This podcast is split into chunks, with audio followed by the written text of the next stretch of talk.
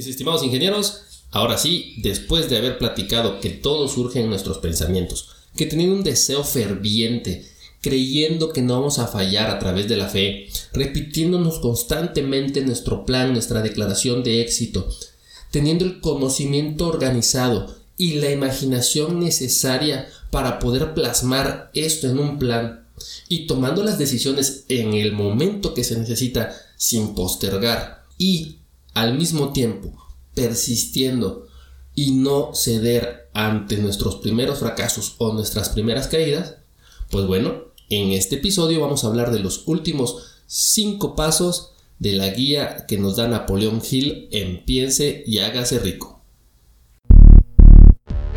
Esta es La Guía del Ingeniero Ganador, un podcast dedicado a compartir experiencias, estrategias y herramientas que te permitan aumentar tus logros en tu vida diaria nuestro objetivo es impactar positivamente en la vida de 100.000 ingenieros y con ello dejar de ser solo espectadores y convertirnos en protagonistas del rumbo de México. Cada martes te presentaré una historia, la cual vamos a analizar usando conocimientos y estrategias basadas en libros o metodologías comprobadas que ayudarán a convertir situaciones parecidas en experiencias ganadoras. Comenzamos. Mis estimados ingenieros, Bienvenidos al episodio número 13 de la Guía del Ingeniero Ganador. Soy Nicolás Montalvo y en este episodio les traigo la tercera entrega de Piense y hágase rico de Napoleón Hill. Eh, antes de comenzar, ya saben como es costumbre, hay que dar gracias de lo bueno para que el universo nos siga mandando más cosas buenas. Quiero agradecerle a todos y cada uno de los que se toman la molestia de escuchar este podcast esperando y, les sea de utilidad lo que les comparto aquí y que los motive a comprar los libros o buscarlos en PDF en internet o de la forma que sea, no importa. Lo importante es que eh, sigamos obteniendo más conocimientos y sobre todo que seamos capaces de transformar este conocimiento para algún beneficio propio, ¿ok?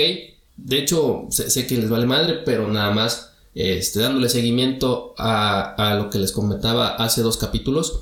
Ahora sí, ya por fin bajé 2 kilitos y 300 gramos aproximadamente. Ya bajé 2 centímetros de cintura. Entonces creo que el estar siguiendo lo que hemos platicado de los, en los 8 pasos anteriores, como que sí tiene un poquito de sentido. Claro, la disciplina lo es todo. Me he estado levantando a correr en las mañanas. He estado siendo este, bastante cuidado eh, eh, o bastante cuidadoso en mi comida y en estar yendo al gimnasio. Entonces, este, pues bueno, no es casualidad. Bien dijo Napoleón Hill, el hecho de que querramos algo implica que tengamos que dar algo a cambio. En este caso yo estoy dando mi tiempo, estoy dejando de hacer otro tipo de cosas para enfocarme en las cosas que me van a ayudar a conseguir mi meta de bajar de peso y bajar la panza sobre todo. Bueno, este, después de este choro mareador, vámonos a el paso número 9 de Piense y hágase rico y habla el poder de la mente maestra. Si recuerdan eh, de lo último que platicábamos en el episodio pasado, Napoleón Hill decía que es muy importante rodearse de gente que sepa más que nosotros, de gente inteligente, de gente también de la cual seamos capaces de aportar algo, que, que seamos capaces de que la interacción con nosotros les dé algún tipo de retribución o beneficio. Pues bueno, el poder de la mente maestra involucra otros conceptos, como por ejemplo, eh, hablábamos del conocimiento organizado, ¿se acuerdan? Entonces la idea es, este, tenemos un grupo de personas, tenemos este conocimiento organizado y la idea es hacer un grupo de poder, como lo dice poder de, de la mente maestra, la palabra clave es poder. Esto es ser capaces de dirigir este conocimiento organizado inteligentemente. Y existen diferentes fuentes del, del, conocimiento, ustedes lo saben. Pero hablando ya en términos específicos de lo que platica Napoleón Hill, él habla de la inteligencia infinita. No sé si se acuerdan, que estaba muy de la mano de lo que es la imaginación creativa. Tenemos la experiencia acumulada y no solamente a través de los años de nosotros, sino de los años de la gente que está trabajando con nosotros y a través de la experimentación y la investigación. Es decir, eh, aprendiendo de nuestras cagadas, aprendiendo de nuestros errores. De ahí vamos a obtener mucho, mucho conocimiento.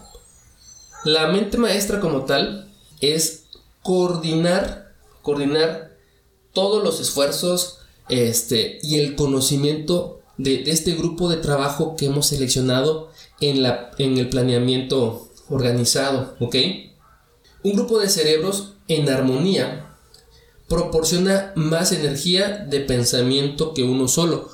Napoleón Hill hace referencia a que el cerebro es como una batería o los cerebros son como un grupo de baterías que cuando los ponemos en paralelo es posible tener mayor corriente. Entonces esta corriente o esta analogía está haciendo referencia de que cuando se conectan varios cerebros y estos cerebros llegan a estar en armonía de pensamiento y teniendo claro hacia dónde van todos, e-, ese, ese poder o esa, o esa cantidad de, de, energía va a ser mucho mayor que si estuvieran en la misma situación, pero por separado. El secreto de la mente maestra es rodearse de otros hombres más inteligentes, como se los decía.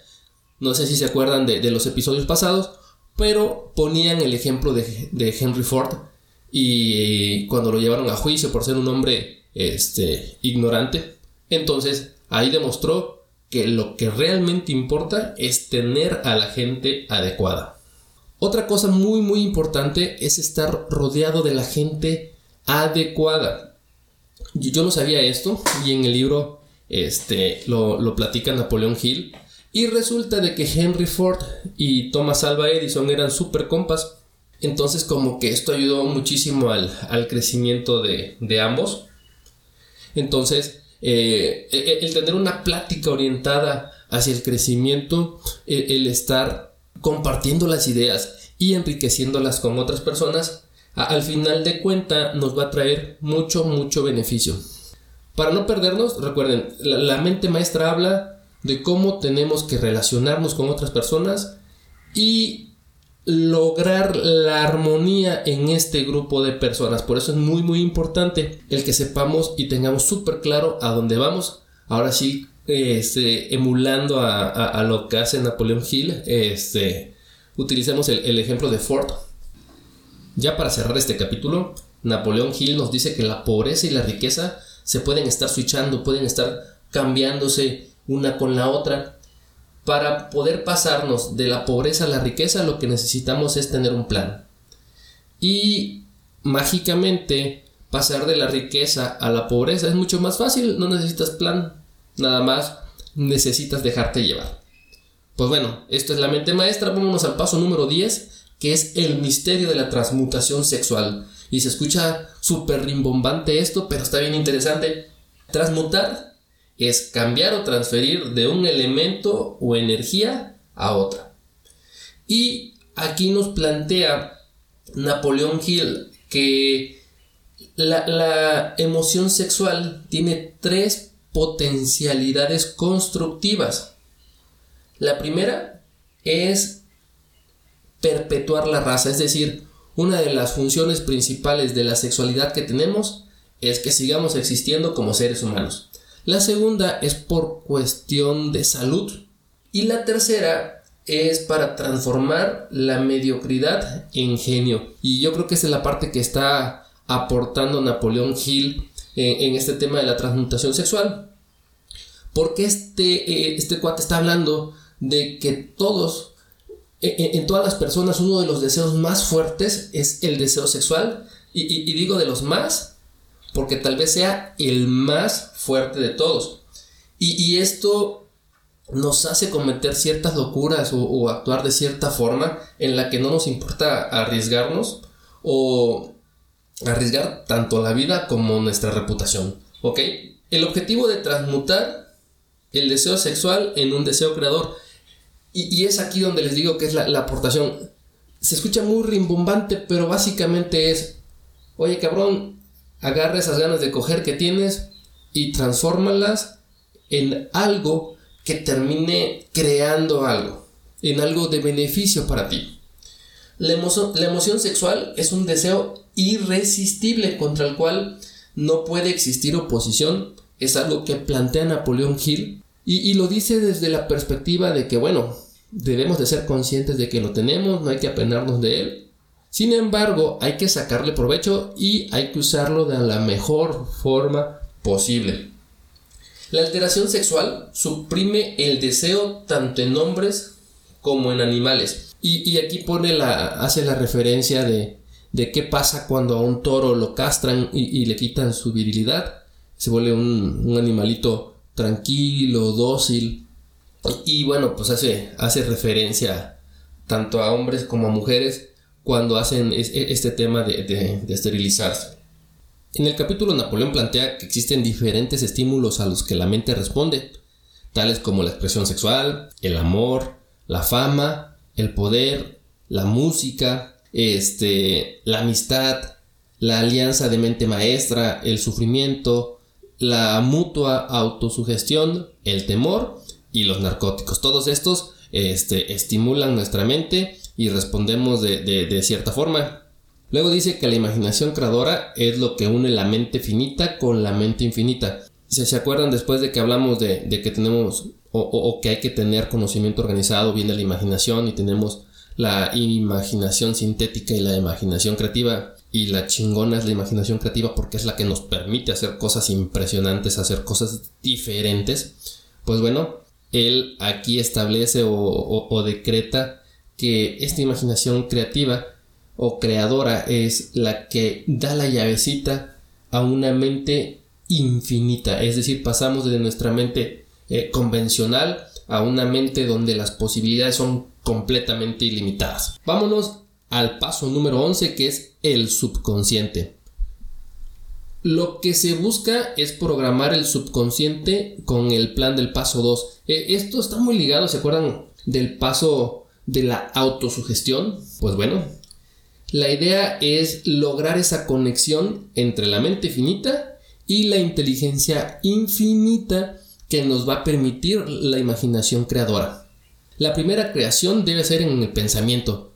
Entonces, eh, esto no sé si lo recuerdan de cuando hablábamos de los siete hábitos de, este, de Stephen Covey. E, él, habla de que existen dos creaciones, una en el pensamiento y otra en la vida real.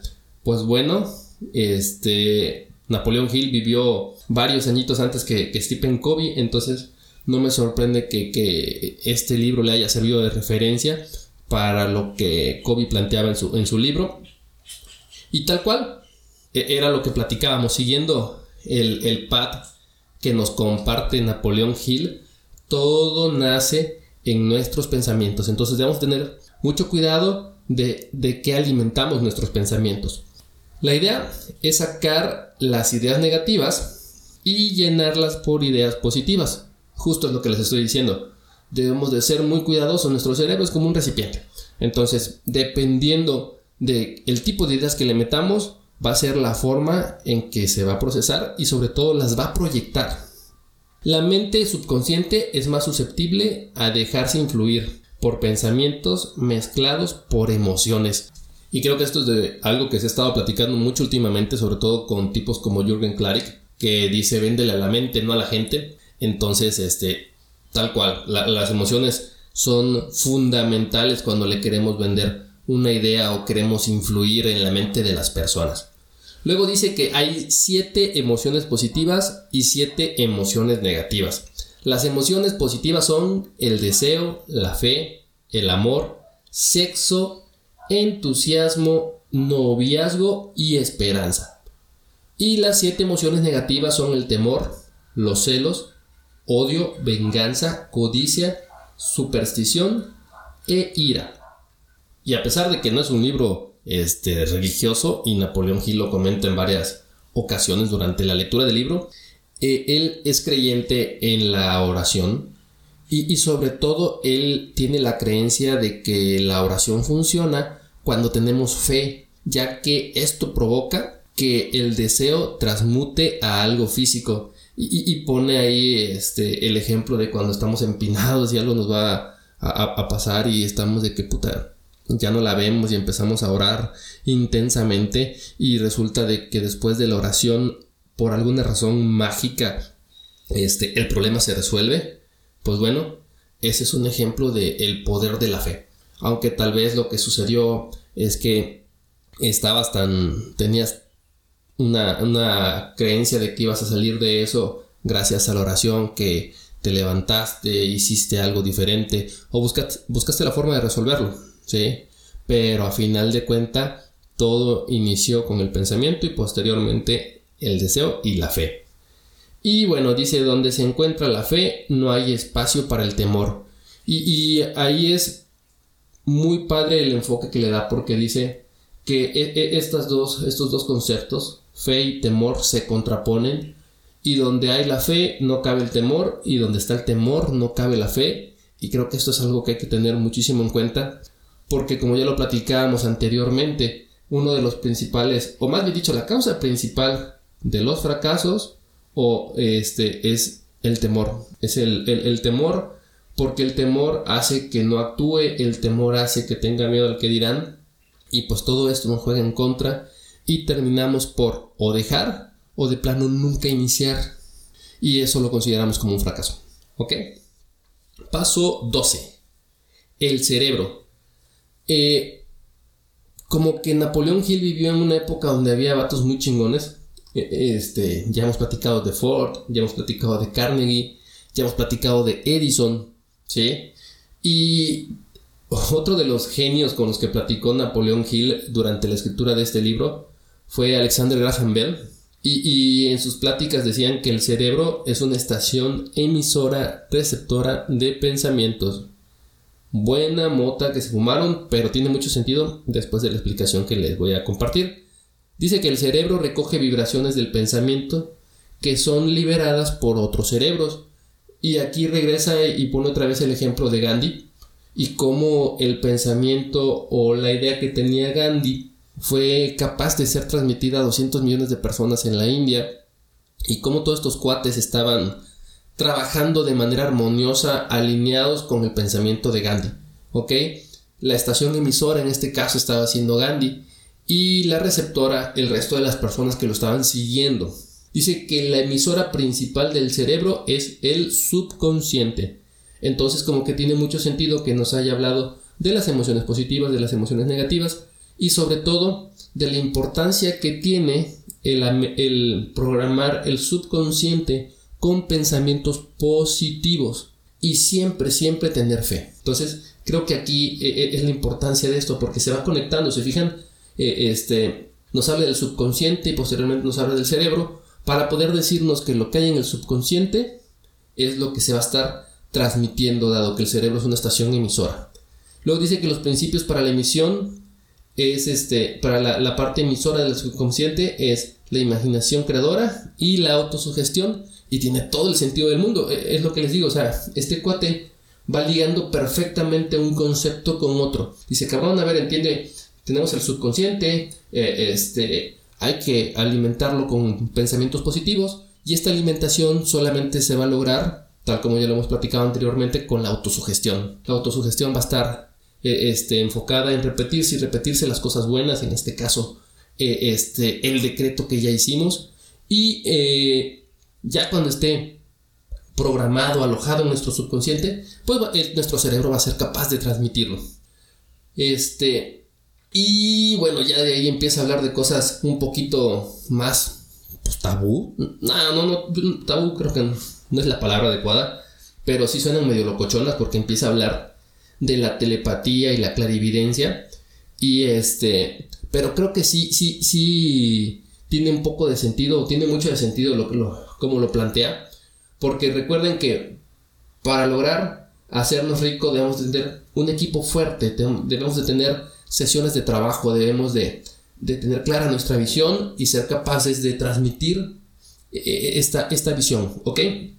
Pues bueno, cuando él habla de telepatía y clarividencia, habla de, cuando llegas a un punto de sincronía con tu equipo de trabajo en la que prácticamente eh, este, uno con otro ya sabe este, lo que está pasando.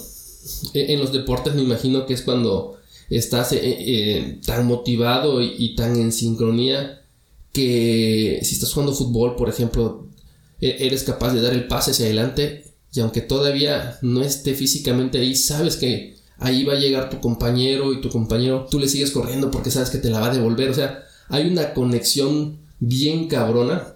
Entonces, eh, el equipo de trabajo sabe cuál va a ser tu siguiente paso, eh, este, prácticamente sabe lo que estás pensando, entonces a eso se refiere. No es nada loco, no es nada desde, la, desde una perspectiva mágica, sino más bien de eso, ¿no? De, de ese nivel de armonía, de esa sincronía que logras cuando tu cerebro está emitiendo en la frecuencia correcta. Y bueno, ya por último, el tercer sentido, y tiene muchísimo que ver con lo que está concluyendo desde el paso 12 este, Napoleón Hill, y es el sexto sentido. Y dice que esta chingadera, eso que suena tan, tan poderoso y a la vez como que da miedo, y que da más miedo porque regularmente quien domina el sexto sentido son las mujeres, pues habla de que este solo llega desde la meditación, desde un desarrollo mental desde adentro. Es decir, yo tengo que conocerme a mí mismo antes de, poder este, tratar de controlar el sexto sentido. Y una forma este, que recomienda él que nos va a ayudar a llegar a esa revelación de sexto sentido es irnos acostumbrando a sentirnos como grandes. Y la forma que él sugiere, desde su perspectiva situada en los 30, pues es que emulemos a gente grande. Si queremos ser grandes, pues bueno, hay que acercarnos a gente que nosotros admiremos, que consideremos grande y emulemos. Este cuate, Napoleón Hill, dice que, él tenía nueve personajes a los cuales este, estaba emulando constantemente. Él emulaba a Emerson, Payne, Edison, Darwin, Lincoln, Burbank, Napoleón, este, Ford y Carnegie. Y, fíjense, aquí está como que con una chaquetita mental el, tremendo Napoleón Hill, pero tiene todo el sentido del mundo. Dice que él tenía reuniones en su imaginación con estos nueve, con estos nueve compas y, este, y, sacaba lo mejor de cada uno de ellos. Este, platicaba con Lincoln y decía, oye cabrón, fíjate que yo quiero eh, este, tener ese sentido de justicia que tú, cómo actuarías en esta situación, este, o hablaba de Ford y de cómo su tenacidad o de Carnegie y, la forma en que era capaz de dirigir la gente para, para generar riqueza. Entonces, pues él como que se sentaba en una mesa y se imaginaba rodeado de estos nueve, de estos nueve genios y, este, y pues bueno, en esa plática él se iba enriqueciendo. suena medio locochón, pero tiene sentido, digo, ¿cuántas veces durante el día no, no la pasamos imaginando pendejadas? Pues, ¿qué, qué pasaría si, si en vez de pensar en pendejadas, mejor pensamos en cosas constructivas. Por ejemplo, pensar que estamos sentados con Jeff Bezos y, le decimos, oye cabrón, ¿cómo le harías para empezar con una tiendita en línea? O, cómo le hago para vender este, mis productos a través de internet? O que tienes a, un lado a Carlos Slim y decir, oye cabrón, ¿cómo le hago para comprar un negocio y, hacerlo que prospere? En fin, creo que, que, es una práctica bastante, bastante interesante. Y bueno, este, es algo abstracto lo, que plantea aquí en el sexto sentido, es algo que se desarrolla, es cuando tienes esa intuición, cuando ya sabes, este, ah, bueno, tengo esta, corazonada y me dice, ah, tengo que ir por aquí o tengo que ir por allá. Es muy complejo de explicar, pero ahí está. Entonces, eh, eh, este, como persona inteligente, la recomendación de, de, este, de Napoleón Hill es que leamos varias, varias veces este libro. O más bien dicho, este capítulo en particular. Digo, sí el libro, pero el capítulo del sexto sentido en particular. Y bueno, ya casi para terminar, este, y ya no es parte de los 13 pasos, pero creo que tiene todo el sentido del mundo eh, el que Napoleón Hill comparta y hable sobre esto, y habla de los seis fantasmas del miedo. Y, dice que prácticamente todos los miedos nacen de, de tres conceptos, que son la indecisión, la duda y el temor. Dice que la indecisión es la semilla del temor y asimismo la indecisión cristaliza la duda, ¿ok? Entonces, esa es, la esa es la relación. La indecisión es la semilla del temor y la indecisión también cristaliza la duda.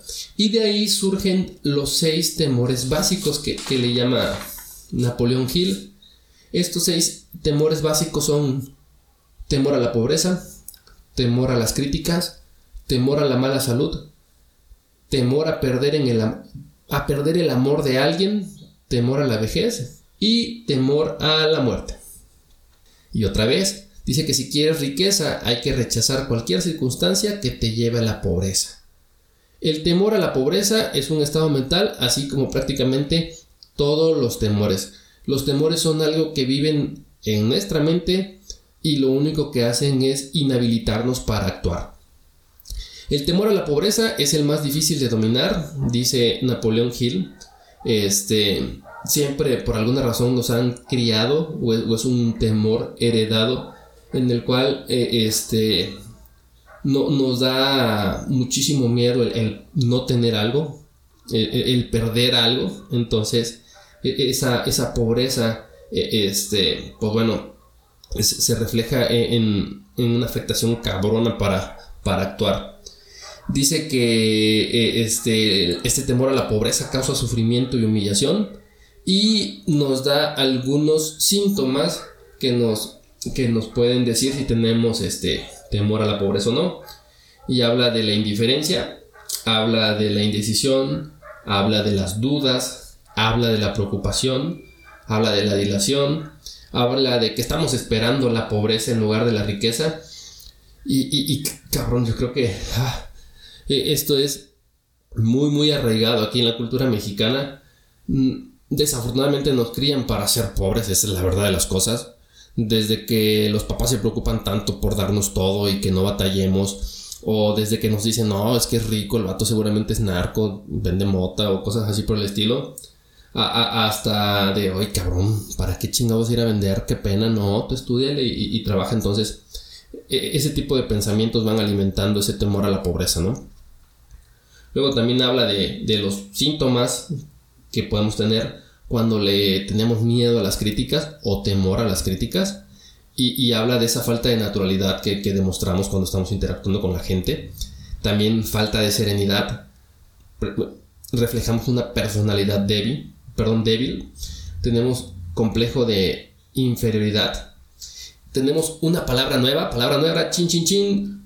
Prodigalidad y básicamente es gastar más de los, de los ingresos que tenemos y creo que también eso es puta madre e, este típico de nuestra cultura falta de iniciativa y falta de ambición este también habla de cuáles son los síntomas de tener eh, del temor a la mala salud pues que nos autosugestionamos pensando de que ah, chingado estoy enfermo o hipocondriaco pensando en que tenemos todas las enfermedades del mundo la indolencia este, estamos susceptibles a cualquier tipo de virus o, bacteria ahí para, enfermarnos, todo el tiempo que nos pasamos haciéndonos la víctima, somos intemperantes, eh, somos preocupados, en fin, todo este tipo de, de comportamientos demuestran que tenemos temor a la mala salud.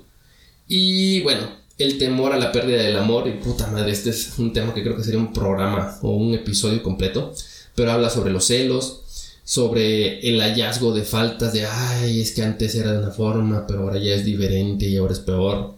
Este, del juego, eh, ay, cabrón, ahora sí, ya luego no, ya, no, y, aquí entramos, este, a, leer esa partecita me cayó un pinche balde de agua fría, pero bueno, es parte del estar haciendo este, este podcast, el ir descubriendo cosas y, comportamientos en los que tal vez este, tengo que mejorar. El temor a la vejez dice que eh, este, se refleja cuando empezamos, todavía estamos relativamente jóvenes y fuertes y empezamos ahí ya con andar con lentitud o disculparnos por la edad o, eh, o cuando ya no eh, este, tenemos iniciativa o cuando queremos enmascararnos con un personaje más joven del que realmente somos. entonces todo eso lo que está haciendo es eh, este, evidenciar nuestro, nuestro temor a la vejez. Y pues bueno, dice que a final de cuentas, ya para terminar, para concluir con este episodio, eh, este Napoleón Hill, ¿se acuerdan que al inicio del libro hablaba de que el secreto y la chingada? Y, no dice propiamente cuál es el secreto. Y yo les voy a compartir como yo lo entiendo. Y, y básicamente se trata de dominar nuestra mente. ¿Ok? ¿Y, cómo vamos a dominar esta mente? Pues a través de la autodisciplina y del hábito. ¿Y cuál autodisciplina? Pues bueno, la de inyectarla de pensamientos positivos, eh, el de estar alimentando constantemente nuestro deseo, eh, el de tener fe, el de planear constantemente, el de reunirnos con la gente adecuada, el de ser persistente. Todo, todo estos tipos de hábitos son lo que, los que debemos de tener. Y algo muy importante, todo inicia conociéndonos. Debemos de saber realmente quiénes somos, hacia dónde vamos, para que todos estos 13 pasos que nos está compartiendo Napoleón Hill, eh, este, pues traigan como consecuencia ese éxito o, esa riqueza que, estamos buscando. Y bueno, ya para terminar con esto, yo creo que la recomendación principal que nos da Napoleón Hill, porque lo menciona muchísimas veces, y, tomando en cuenta que una de las herramientas más poderosas para, para eh, este, este path o este camino hacia la riqueza que nos da Napoleón Hill es la autosugestión. Y, y, este, y todo lo que tratemos de autosugestionarse se va al subconsciente pues bueno, llenémonos de pensamientos positivos y dejemos de estar inventando pinches excusas para no actuar, ¿ok? Pensamientos positivos y ser activos, actuar. Las cosas no van a llegar solas, ¿ok? Tal como se los platicaba hace rato, este, estoy sacrificando tiempo, me estoy levantando temprano, estoy cocinando y tal, y el beneficio se está dando. Ya más adelante, no sé, en unas tres semanitas más, les voy a compartir este, ahí en la, en la página de Facebook de la guía del ingeniero ganador este, los resultados de, de poner eh, tiempo para este, lograr mi meta de, de, bajar de peso. Y pues bueno, mis estimados ingenieros, muchísimas gracias. Se me fue el pinche tiempo bien rápido, no me di cuenta, ya llevamos más de media hora. Espero no se hayan aburrido. Este, los invito, como cada final de episodio, a que si de casualidad se toparon con esto en Spotify, pues bueno, le den seguir para modo de que cada martes o miércoles, sí, perdón, este, cada martes o miércoles les avise que ya este, e, e, está un episodio nuevo. Y pues bueno, muchísimas gracias a todos, muchísimas gracias eh, este, los que se toman el tiempo de entrar a la página, los que se toman el tiempo de escuchar el podcast. Y pues bueno, sin más, que, decir más que agradecerles infinitamente. Me despido diciéndoles, como diría Polo Polo, salud, ey.